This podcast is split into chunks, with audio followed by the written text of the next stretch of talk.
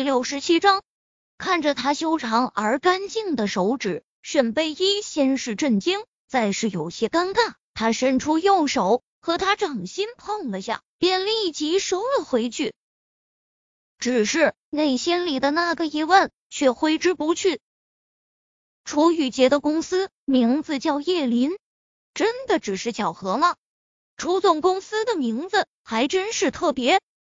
他上前两步，将包放在一侧的沙发上，开始整理手上的合同，佯装随意的问道：“楚雨洁接过外面秘书端过来的咖啡，放在了沈贝依面前，对着他身后指了指：‘沈小姐，请坐。’就在沈贝依以为他不会有所解释时，他却抿了口咖啡，淡淡的开口道：‘我在找一个叫叶琳的女人，找了六年了。’”沈贝依伸向咖啡的手，条件反射的缩了回来，浑身怔住，久久没有动弹。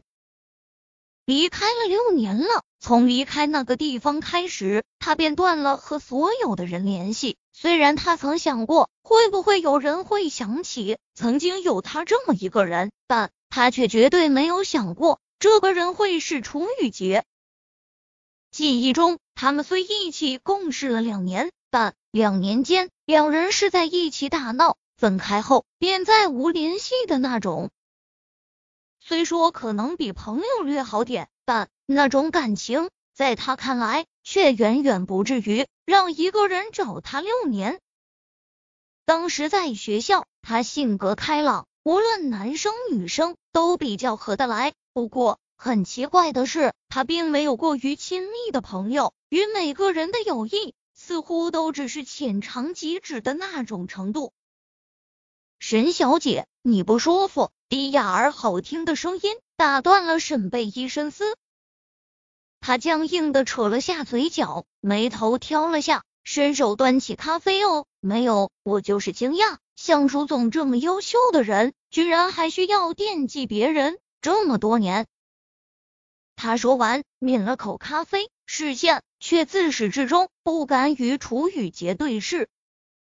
办公室里安静了好一会儿，我也曾自负的以为我的感情绝不会被一个女人牵绊，可是却错的离谱。直到她从我的世界彻底消失后，我才知道我居然在不知不觉中早已爱上了她。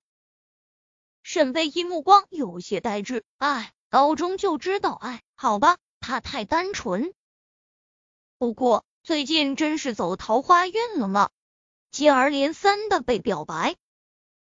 安静了好一会儿，他吸了口气，收敛了眼睛里的情绪，将合同放在面前的桌上。真好奇能被楚总爱上的女人长什么样儿。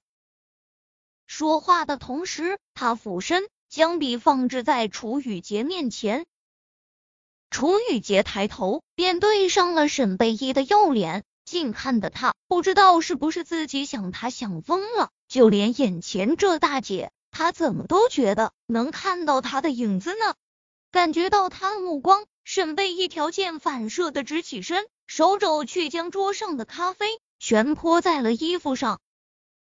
呀！他慌乱的想退开，却碰倒了后面的椅子。楚雨洁听到声音。本想来帮忙，却心一急，没看脚下被倒地的椅子给绊了个正着，他整个人往前扑去，正好将好不容易直起身的沈贝一压倒在了地上。